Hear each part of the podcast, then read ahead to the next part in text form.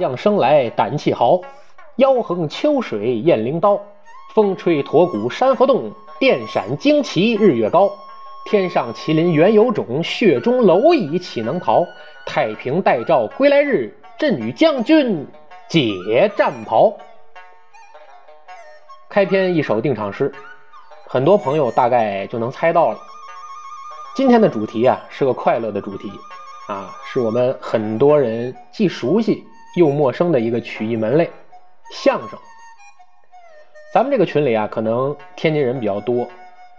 作为曲艺和戏曲之乡的这个天津卫啊，相信大部分的天津人其实和我是一样的，都是从小抱着收音机听着侯宝林、马三立的相声和单田芳、袁阔成的评书长大的。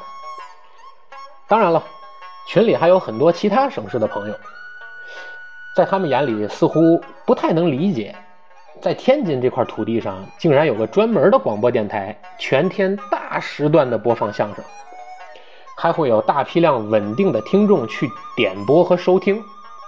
当然，在天津还有大大小小的相声演出团体，在星罗棋布的大小茶馆里演出着。虽然从业者的水平呢良莠不齐，但是每个演出团的台下都不乏依然有热捧的粉丝。正所谓一路玩意儿惊动一路主顾，一路宴席款待一路宾朋。咱们今天呢，其实不仅要通过上下两期节目，让不了解相声的朋友逐渐能够迈过相声这门艺术所谓的门槛儿。那么也更希望呢，通过我的讲解，让咱们这些土生土长的老天津人，能够更好的学会鉴赏相声演员的真实表演水平和相声此间的门道。那么好，咱们闲言少叙，书归正传。第一个要聊的呀，很简单，究竟什么是相声？这个问题其实。很多专业的相声演员也不见得能回答得出来。大概每个人都有自己不同的理解。我个人比较支持的观点呢，是要把“相声”这两个字拆开看。相可以理解为是相貌，进而衍生为用面部表情和动作来表演。而声呢，顾名思义是声音的意思，也就是通过语言的形式来表现和承载。所以，真正的相声应该是用语言为载体，通过演员的肢体动作、面部表情等等多种手段引观众发笑的一门艺术。相信按照这种方式来定义，就能规避掉现在依然活跃在相声舞台上很多打着相声的旗号而从事其他类型表演的所谓假相声了吧？定义完了什么是相声。啊，什么是真正的相声？我们再来说说相声的表演门类。大家几乎都知道，相声演员呢有四门基本功课：说、学、逗、唱。但其实相声演员的基本功课远远可不止这些。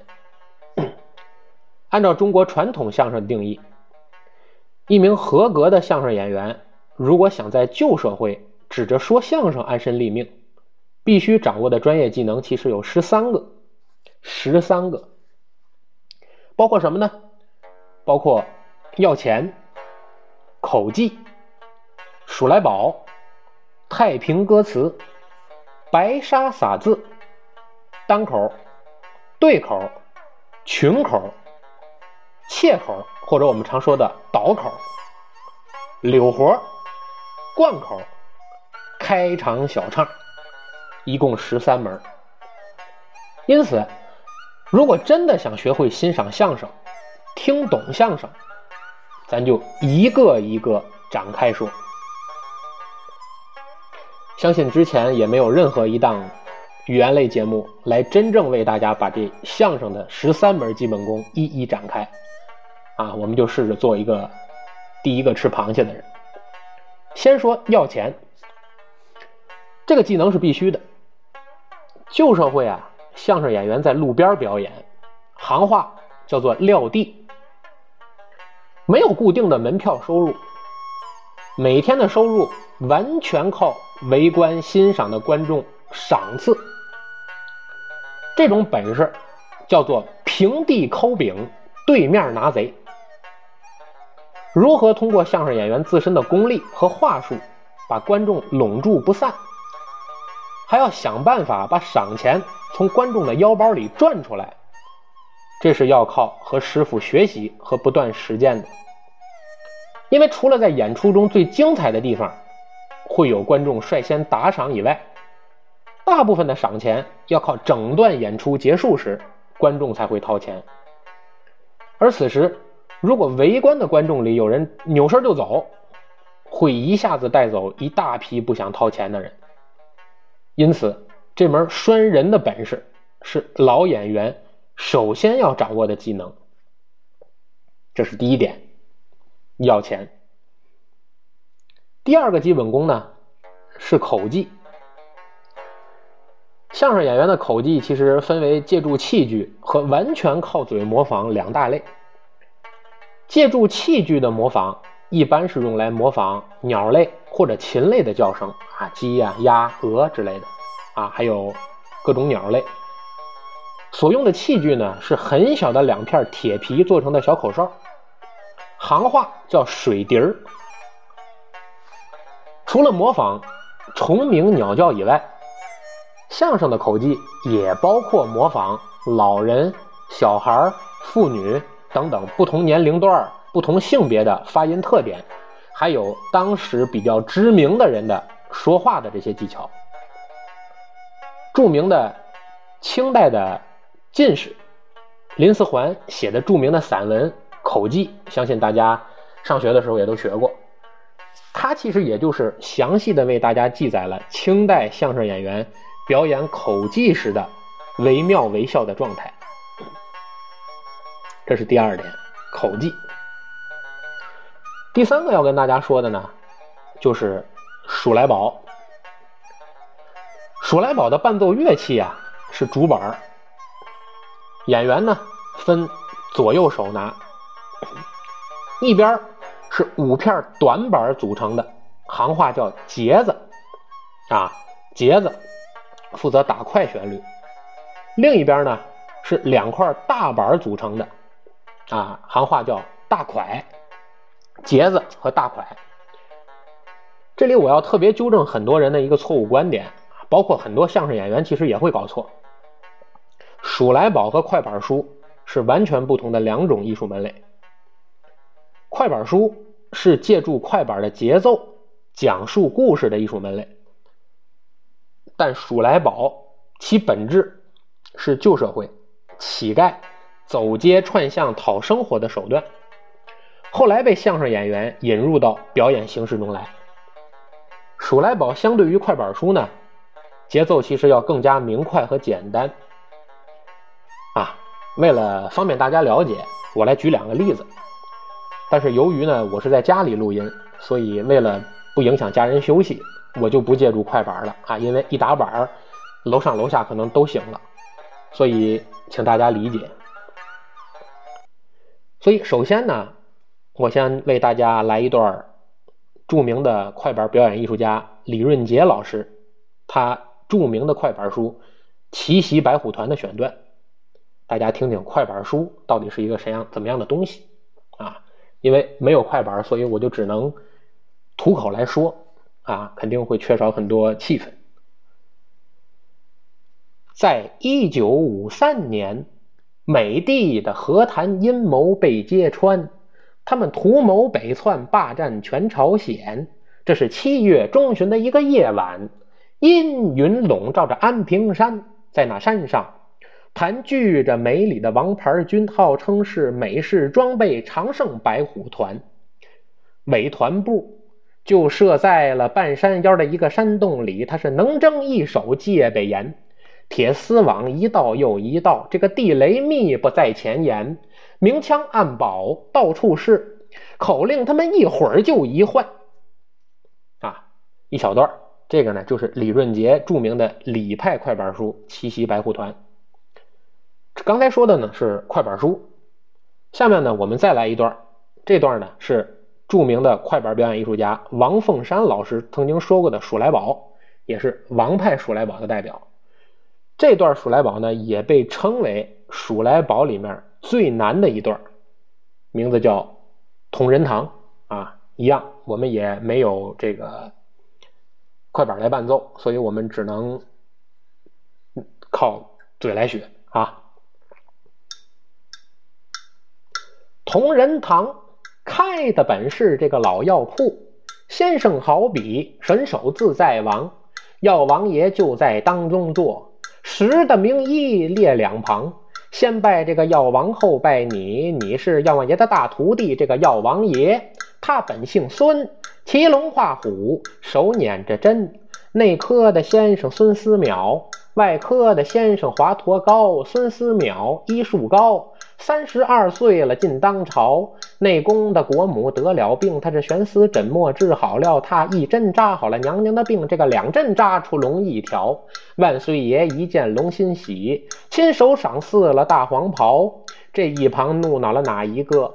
怒恼了竟得老英豪，为臣我东挡西杀的功劳大，您为啥不赐大黄袍？一把钢鞭。拿在了手，手持着钢鞭赶黄袍啊！药王爷这个妙法高，脱去了黄袍换红袍，这个黄袍供在药王镐，黎民百姓才有香烧。哎，您这个买卖有兰桂，您这个兰桂三尺三寸三分高，那个这边供这个压药碾呢，这边供这个炸药刀，炸药刀。亮堂堂，有几味草药您先尝。先炸这个槟榔鱼狗宝啊，再炸牛黄鱼麝香。这个桃仁陪着那杏仁睡，这个二人睡在沉香床。睡到了三更交白夜，胆大的木贼跳了京墙，偷走了水银五十两。这个金毛狗儿叫旺旺，有丁香去送信。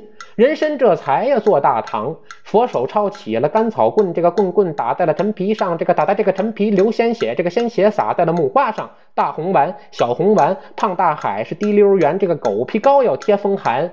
我有心接着药名往下唱，我唱到明天唱不完。我愿诸位福如东海，益寿延年。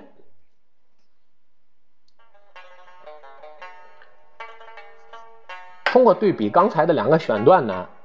大家不难发现，奇袭白虎团其实无论是从故事性和节奏上，要更接近一个独立的表演门类，而同仁堂呢，明显就是通过一个轻巧简单的节奏，在夸耀一个百年老店，目的呢是向店主人讨赏，这就是鼠来宝和快板书的本质区别。可以说呢，快板书是在鼠来宝的基础上。发展来的，进而融合进了各地方言，并优化和改变了自身的伴奏乐器，逐渐演化出了用竹板、扬琴、三弦、板胡伴奏的天津快板，和简单的用两片铜板啊，也叫鸳鸯板儿伴奏的山东快书等等。啊，这就是我们常说的鼠来宝。再往下，我们要说的呢，就是太平歌词。郭德纲常说呀，相声演员本门的唱就是太平歌词。太平歌词呢，是用两片竹板伴唱的一种民间小调，也是北间的民间小曲儿。太平歌词实际上是从莲花落的曲调演变而成的。金寿申在他的一本著作叫《北京风俗曲》这本书中指出，莲花落和十不弦的腔调实际上是相同的，但是呢也有一定的分别。一个人手敲竹板唱的叫莲花落，几个人分着唱，插科打诨啊，叫做十不弦又叫拆唱莲花落。有时候呢，在演唱中还可以加进锣鼓。相传啊，清末慈禧太后经常宣召民间艺人进宫去演唱。有一次呢，有一个莲花落的艺人叫赵兴环，艺名叫抓记赵，可能是因为他当时脑后梳了个小抓髻的原因，所以叫抓记赵啊，艺名。进宫去为太后老佛爷演这个莲花落，慈禧听后大为赞赏，说他唱的这个莲花落啊，反映的是文武忠孝。啊，贤良淑德。宋阳是大清朝的国泰民安，因此就把抓地照当时唱的这个莲花落赐名，因为他唱的是国泰民安，所以赐名就叫太平歌词。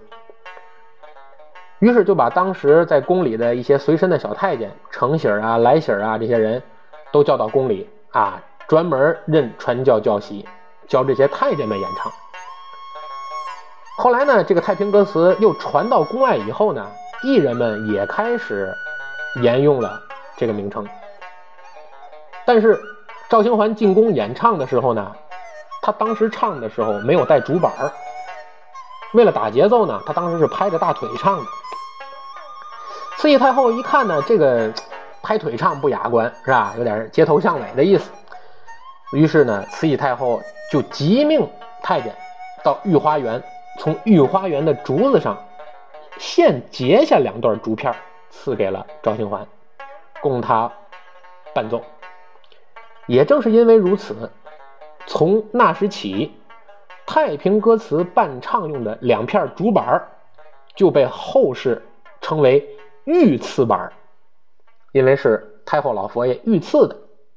后来在江湖上逐渐就被讹传为玉子板。再后来呢，也就简单的称为了玉子。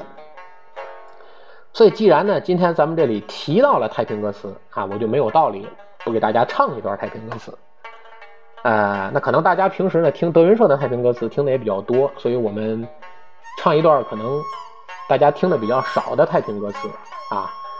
这段太平歌词呢是取自庄子啊，庄子的一段文章来改编的，叫《骷髅叹》。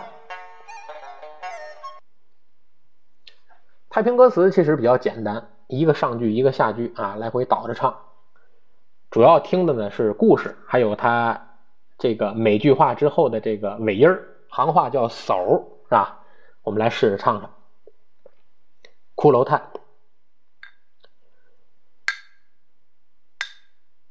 庄子修打马时下山来，遇见了。骷髅他倒在了尘埃，那庄子修一剑发了恻隐，身背后摘下个葫芦来，葫芦里拿出金丹一粒儿，那半边儿红来是半边儿白。红娃儿指的是男儿汉，那白腰链儿专指着女裙钗。用金冠那个敲牙关，把这金丹灌下，那骷髅骨得命就站起了身来，伸手拉住了高头的马，叫了声。先生，你听个明白，怎不见金安玉成我那逍遥马？怎不见见琴书香我那小婴孩？这些个东西我全都不要，那快快快还我的银子来！那庄子修闻听长叹气，那小人得命时又要死财。我一言唱不尽这骷髅叹，我是愿诸位那何家欢乐时无火无灾。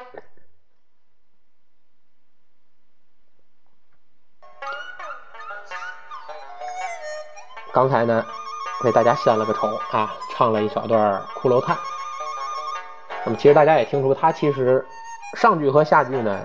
基本上旋律都是一致的，倒来倒去，这个就叫太平歌词。相声演员本门的唱，太平歌词是他的一个十三个基本功之一。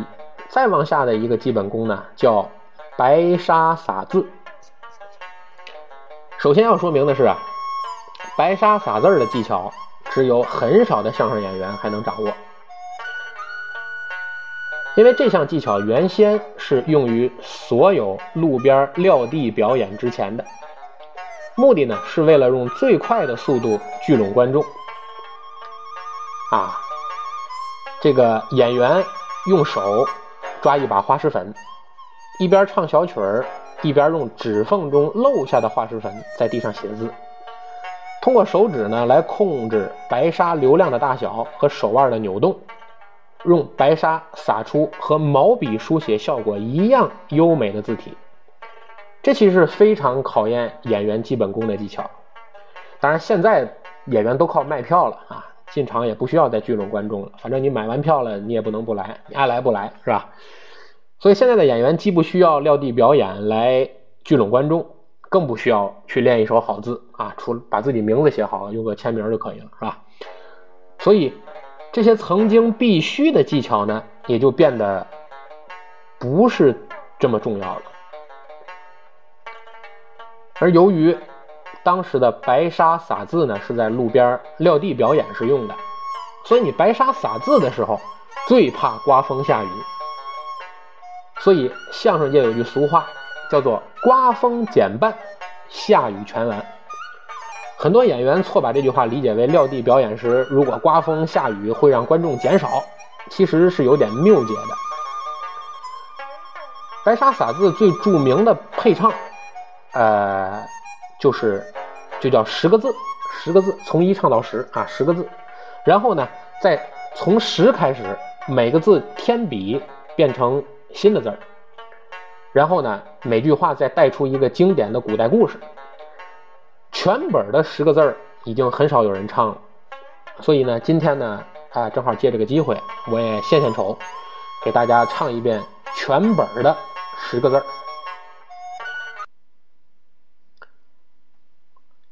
十个字啊，一字儿写出来，一家房梁；二字儿写出来，上横短，下横长。三字写出来横着瞧，川字模样；四字写出来四角四方；五字写出来半边儿翘；这六字写出来三点一横长；七字写出来凤凰展翅；八字写出来分个阴阳；九字写出来金钩渡钓。十字写出来，一横一竖要站在中央。十字添笔念个千字儿，赵匡胤千里送敬娘。九字添笔他念个万字儿，万伞高担遥望现场。八字添笔念个公字儿，公道的人儿属宋江。七字添白，念个灶字；田三嫂分家，他打过灶王。六字添笔，念个大字儿，大刀关胜美名扬。五字添笔，还念五，伍子胥保驾过长江。四字添笔，还念四，四周城水母找父郎。三字添笔念个王字儿，齐天大圣美猴王，二字天笔念个土字儿，土地爷扑蚂蟥他着了慌，一字儿天笔念个丁字儿，这丁郎克木记挂着爹娘。啊，刚才呢是为大家唱了一个原本的十个字儿。啊，因为原本是要用白沙一边在地上撒一边来唱的。啊，也是跟太平歌词很像，一上句儿一下句儿啊，节奏呢也比较单一，当时就是用这种方法在路边啊一边唱一边撒字，一边来招揽观众，因为他一边写字的时候呢，其实他眼睛呢一边就在看脚。是吧？那两只脚一般来说就是一个观众啊，除非来的是个瘸子，是吧？那基本上看周围围的差不多了啊，字儿也写的差不多了，就开始他的表演，白沙撒字儿，这也是当时相声演员必备的技巧。再有相声演员必备的功夫，那就是正常的使活上用的功夫了。我们常说的，比如说有单口、对口、群口。这三个其实呢是为大家讲解了相声常见的表现形式。简单的说啊，一个人说的是单口相声，两个人说的呢是对口相声，三到五个人说的是群口相声，五个人以上的是相声剧，十个人以上的春晚的相声，五百人以上的是听相声的啊。单口相声呢？是这几种表现形式里，其实是最难的一种。它要求演员不但要具备讲故事的能力，能把平淡的故事讲得生动，还要求在其中夹杂笑料和包袱。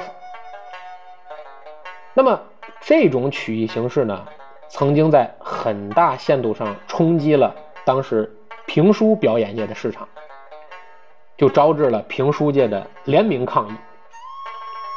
最后呢，为了平衡两种艺术门类，评书界呢就单独划出了八个演出节目，供单口相声改编。这八个单口相声节目呢，就被后世简称为八大棍儿。为什么叫八大棍儿呢？相信有的听相声多的人也知道，因为这八个节目都是从评书中节选出来的。那节选部分呢，没头没尾。啊，没有没有，就好像一棵树吧，没有树帽，没有根儿，就剩中间那个杆儿，是吧？所以呢，没头没尾，就剩那八根棍儿。所以我们把管这八个节目叫八大棍儿。那么哪些长篇单口相声是真正的这八大棍儿呢？其实，在江湖上说法有很多。那么在相声界比较流行的说法是这八段啊。第一段，君臣斗。这个相信很多人都听过啊，刘宝瑞啊，这个郭德纲啊，他们都曾经说过君臣斗。第二段马寿出世，第三段宋金刚押宝，第四段谢学士，第五段康熙私访月明楼，第六段寿二爷，第七段张广泰回家，最后一段第八段叫大小。九头案，这八段相声作品，其中张广泰回家、宋金刚押宝、康熙私访月明楼和马寿出世，都出自同一本评书。这本评书就是著名的《永庆生平》，讲的是康熙朝的一个武林故事。当然，类似的段子还有很多，像八大棍一样类似的段子还有很多。你比如说像顾董王、姚家井。张小乙住店、贼鬼夺刀、候补三国等等等等，还有后来发生在天津的民国八大奇案，啊，基本上都和咱们现在老天津人一提都知道，就是和咱们和平路尽头的民国饭店有关，啊，民国饭店现在好像改成一个快捷酒店了，啊，都和它有关。民国八大奇案也叫天津十事儿，你比如说像。枪毙刘汉臣，白宗卫坠楼，枪毙任老道，枪毙严瑞生，枪毙杜孝山，等等等等，啊，还有整个的《聊斋》系列，那么这些其实都被算为长篇单口相声。以上说过的这些段子呢，这两年其实郭德纲啊、王月波呀这些比较著名的相声演员，其实大多已经表演过了，而且呢，有很多都有录音资料留存，大家可以去试着下载收听一下。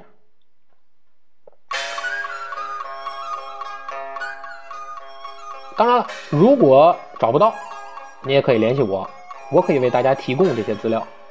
那如果你实在也找不到了，如果我看他们群里想听的人多，我也可以在以后找个时间为大家讲。以上这些段子呢，谦虚点说啊，我都会。那么对口相声呢，则是大家听的最多的了啊，一左一右，一捧一逗，一人一句，互相帮衬。传统相声比新相声呢，就多了一些道具。一张桌子啊，被我们称为叫场面桌子。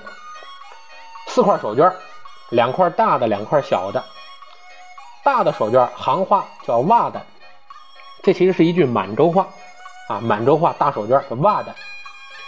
这两块手绢，大的手绢是表演用的道具，蒙在头上扮女人，拿在手里装书信。绝对不能用于擦汗擦嘴。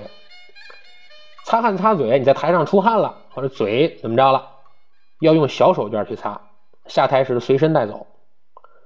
台上呢放两把折扇，折扇也不是用来扇风的，啊，也是道具。表演时用作刀枪，啊，竖着拿可以用作笔，是吧？旧社会表演时，如果台下有的观众认为演员的水平不够，啊，不值这张票钱，怎么办呢？他会直接上台，用这块大手绢，就是这个袜子，遮住、遮盖住这个演员桌子上摆的这把扇子，表示不满。当然，懂行的演员，他就单有一套话来化解这个矛盾，啊，他比如说有个演员，有个观众啊生气了。上来用你手绢一一盖，盖住你这个扇子了。你意思就是你别说了，你可以怎么说呢？他会说：双脚插地，头顶天，乌云遮盖是枉然。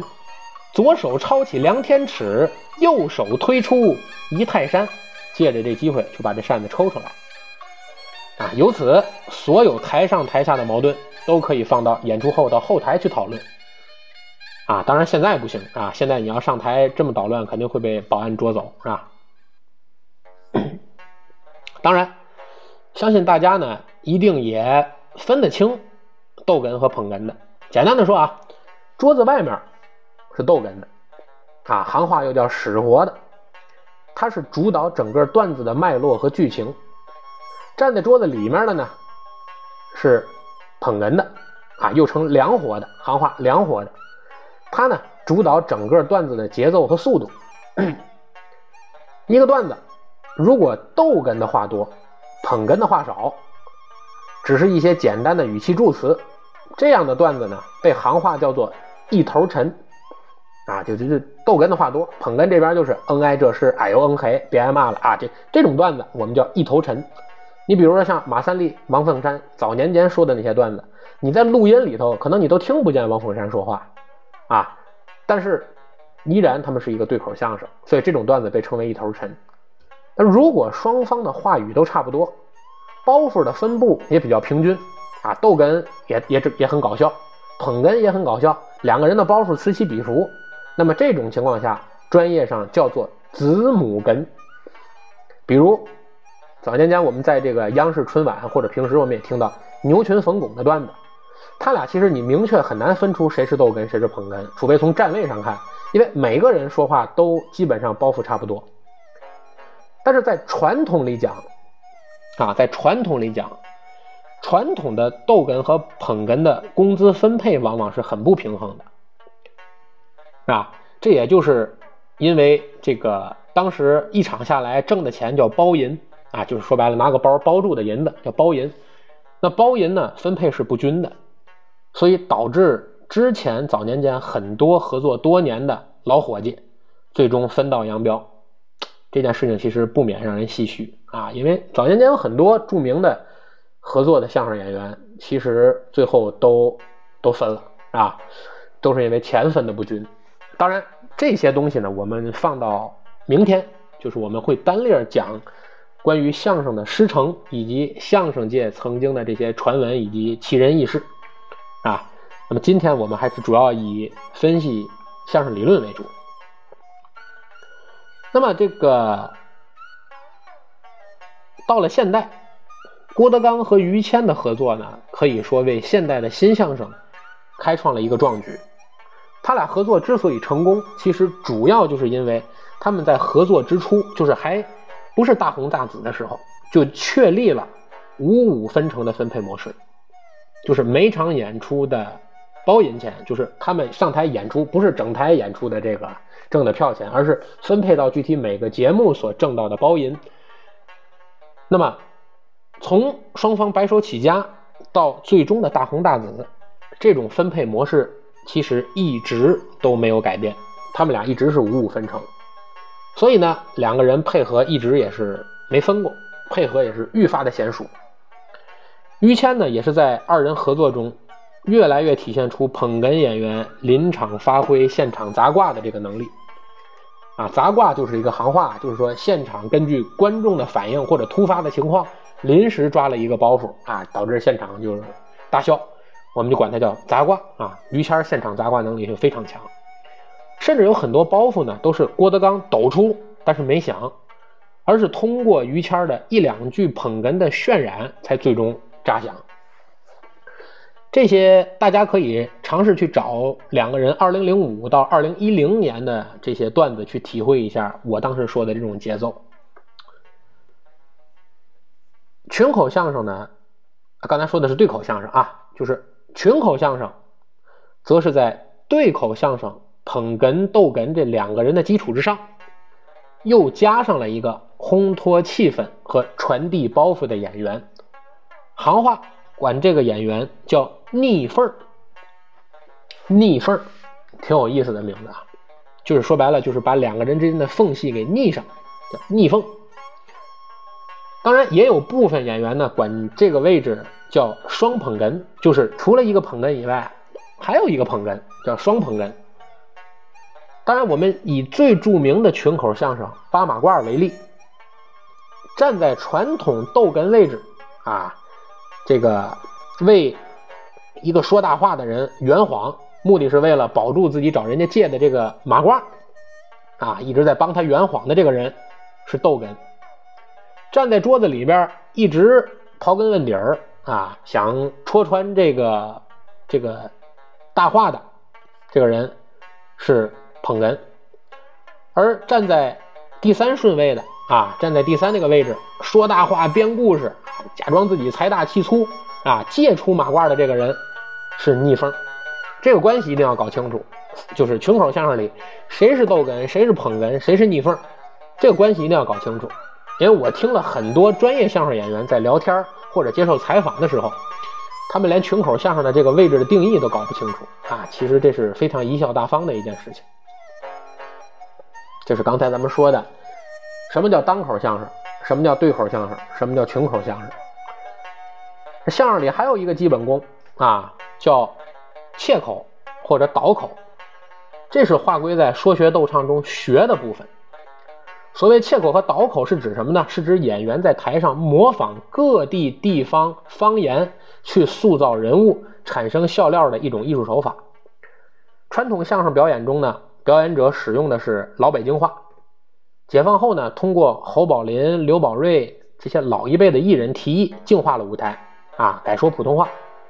因此，在相声段子中，所有模仿非北京话就不是北京话的。啊，而是这些地方方言的，用这种方言做表现技巧的，就都叫做切口或者倒口。举个例子，比如台上要塑造一个豪爽直率的人，一般来说我们会选择山东话。代表段子可能有刘宝瑞先生的山东斗法、切拉车、切剃头、切洗澡啊，都会带个切字，表示他是切口。那如果要是想塑造一个精明算计的掌柜的小商人。在传统相声里头呢，往往会选择山西话，比如郭德纲的一个长篇单口相声《九头庵》，是吧？它里面的这个有一个精明的小商人，就用的是山西话。要是想塑造一个风趣的小市民啊，市井市井人，往往会选择天津话，比如马三立先生的《逗你玩》，马志明先生的《纠纷》，郭荣启先生著名的《打牌论》等等等等啊，选的都是天津话。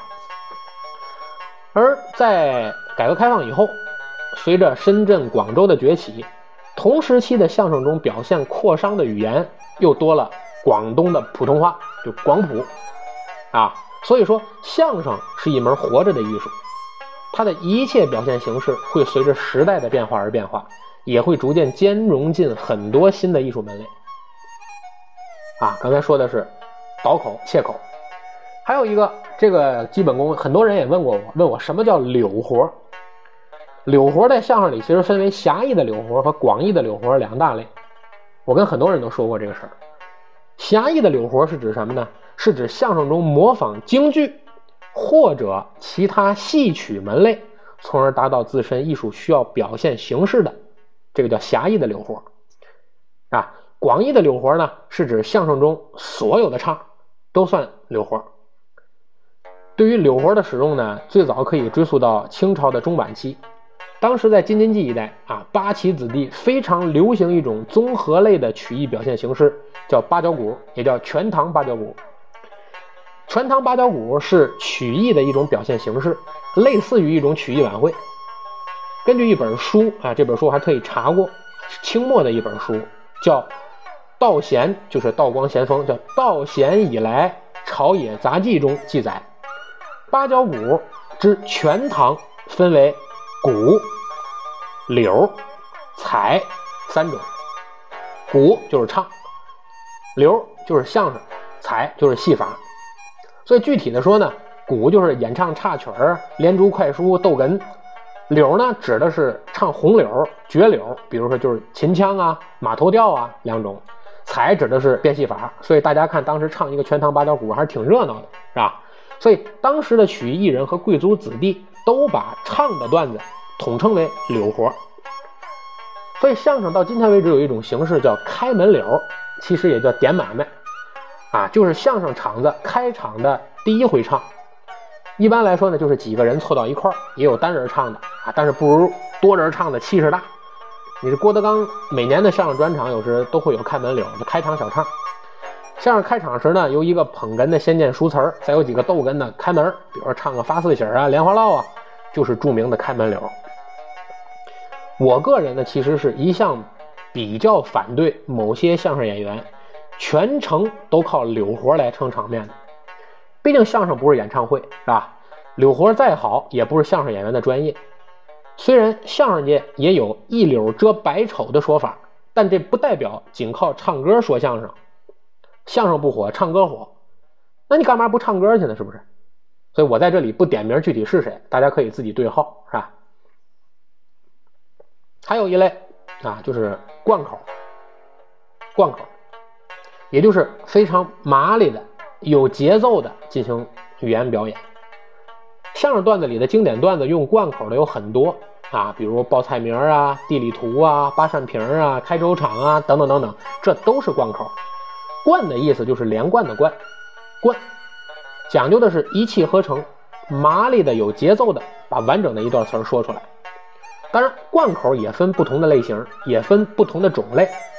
有的呢是把各种名称罗叠在一起，比如报菜名也有叙述性的啊，给你讲一个故事，完整的故事，比如八扇屏表演贯口的时候呢，要求吐字清晰，语言流畅，情绪饱满而连贯，语气轻重而适当，快而不乱，慢而不断，一气呵成。其中最重要的技巧就是气口，气口就是换气的要领。只有运用好气口，背诵起贯口来，才能有节奏。在台上用贯口啊，绝对不是向观众炫耀自己嘴皮子有多利索，说话有多快，而是要以把故事或者把事情说清楚作为第一要务。同时呢，也要兼顾节奏感和旋律感，这样才叫好的贯口。我曾经见过有的演员在台上背贯口，台下的观众一个个都跟着他一块倒气。台上台下跟缺氧了一样啊，实在受罪。贯口里最精彩的呢，大概就是八扇屏里的莽撞人一段啊，我试着给大家说说看啊，这个因为是录播，所以我们争取一次性录成啊，免得还得再录。我说说你听听，在想当初，后汉三国时期，有一位莽撞人。自从桃园三结义以来，大爷姓刘，名备，字玄德，家住大树楼桑；二弟姓关，名羽，字云长，家住山西蒲州解良县；三弟姓张，名飞，字翼德，家住涿州范阳郡；后续四弟姓赵，名云，字子龙。家住镇定府常山县，破战破称，人称常胜将军。只接因长坂坡前一场鏖战，那赵云单枪匹马闯入重围，砍倒了大都两杆，夺槊三条，马落陷坑，是堪堪废命。那边山头之上，曹孟德见一穿帛小将，薄盔薄甲，薄旗号，胯下不龙马，手持亮银枪，心中不免有着爱将之意。那旁边。自有徐庶暗中保护赵云。那徐庶自进得曹营以来，一语未发，一计未现。今将赵将军马落陷坑，堪堪废命。芒尊丞相，莫非有着爱将之意？曹操言道：“正是。”徐庶言道：“何不收服此将？”曹操听罢，点头称是，急忙传令说：“令出三妖洞，是三军听分明。我要活赵云。”不要死子龙！倘有一兵一将伤及赵将军之性命，八十三万人马，五十一员战将，与他一人敌命。众将闻听，哪敢向前，唯有退后。那赵云一仗怀揣幼主，二仗常胜将军之特勇，在两军阵前杀了个七进七出，这才闯出重围，来至当阳桥前。张飞赶到。口尊四弟，休要担惊，莫要害怕。某家在此，是料也无妨。闪过赵云的人马，曹操赶到，见一黑脸大汉立于桥头，忙问左右：“这黑脸的人儿，他是何人？”夏侯惇言道：“他乃张飞，一猛壮人也。”曹操听罢，倒吸一口凉气。想当年，关云长斩颜良、诛文丑之时，曾与某家言道：“他有一结拜三弟，姓张名飞，字翼德。”于外百万军中取上将首级，如探囊取物，反掌官文一般。今日一见，果然英勇。来呀，撤去某家青罗伞盖，某倒要观一观这莽撞人的武艺如何。青罗伞盖撤下，见张飞。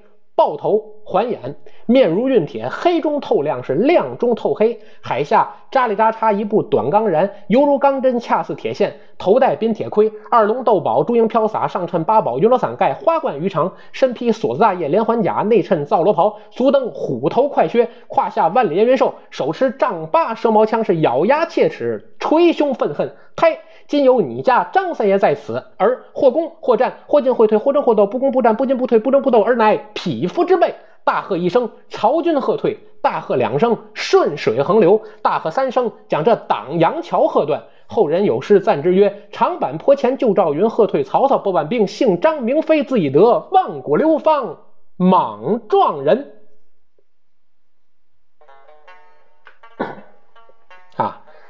这个刚才呢是为大家献了个丑啊，背了一段贯口是吧？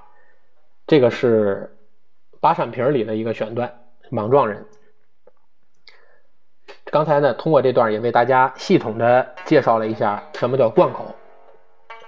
那么这十三样技术里呢，最后一个啊最重要的一个就是开场小唱。开场小唱啊很多。听过这个郭德纲专场的人呢，应该不陌生啊。他的专场一般都会有一个开场小唱，但是随着他的年龄越来越大，包括徒弟们啊新来的这些可能水平逐渐的也是良莠不齐，那么开场小唱呢越来越简化。那么标准的开场小唱呢，其实相声经常选段选用的呢就是全本的大西厢。呃，所以我今天呢也借助这个机会呢，来和大家去试试唱唱这个全本的大西厢。全本的大西厢包括什么呢？一般来说是包括一番的十不弦儿，两番的太平年，六番的照花台，一番的云苏调，还有一番的居大纲，啊，通共有这么多个曲牌。刚才我说的这些其实都是曲牌，十不弦儿、太平年、赵花台、云苏雕，又叫居大纲，对吧？那么这些其实都是它的曲牌名儿，啊。通过开场小唱的目的呢，是为了把大家的注意力都集中起来，然后呢，开始一个比较完整的演出啊！我试着为大家，因为也没有伴奏，所以只能靠嘴学，是吧？那么大家也都多担待，我试着为大家唱唱全本的《大西厢》。一轮明月照西厢，二八佳人莺莺红娘。三请张生来赴宴，四顾无人跳西墙，五谷夫人知道信，六花棒拷打莺莺审问小红娘，七夕胆大佳节会，八宝庭前将夜香。酒有恩爱实难割舍吧您嘞，十里亭哭坏了莺莺，就叹坏了小红娘哎。今儿在房中绣香拜，绣出了西厢，各色人儿来。这一边绣的是崔小姐呀，那一边绣的是张秀才呀，斗斗个起斗起斗强。张秀才来，你好歹为何不挑这粉皮墙儿来？墙又高来，楼又大呀，姐儿把房门大敞开呀，斗斗个起，斗起斗墙。你是谁家俏郎才？波布的袜子，蝴蝶梦的鞋，前门不见姐儿打水呀。后门不见姐儿抱柴呀，斗斗个斗起斗墙。讨问夫人老高明，叫我赶考够奔东京。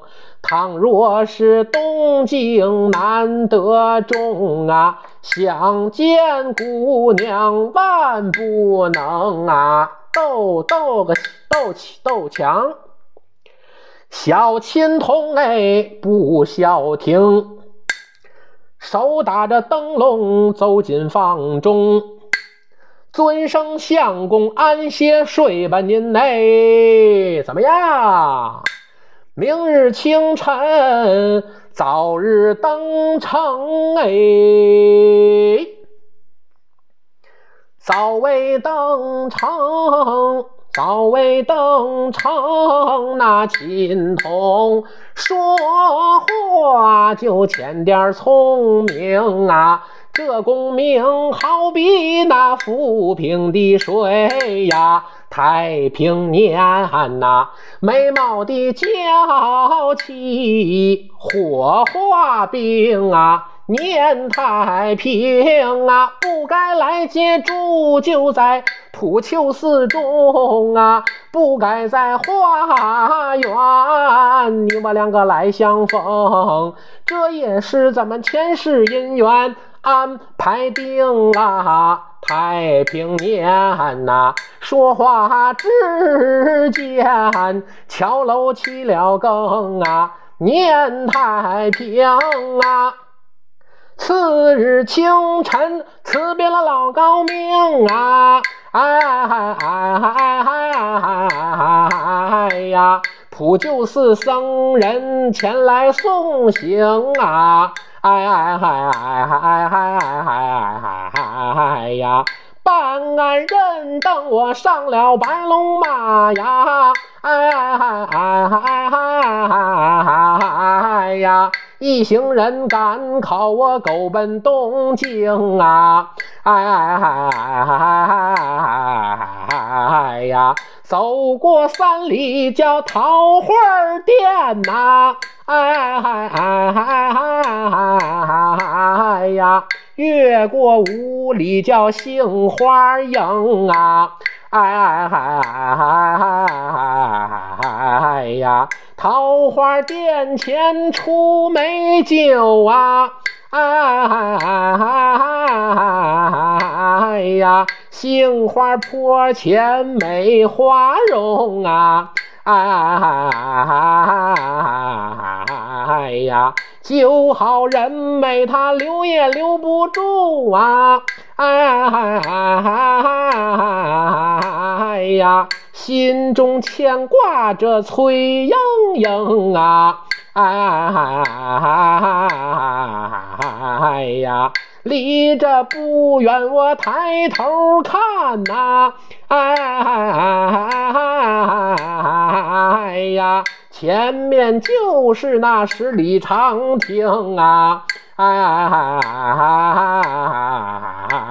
呀，好难唱的，这叫《西厢记》呀！哎呀，愿诸位招财进宝，福寿康宁啊！哎哎哎哎！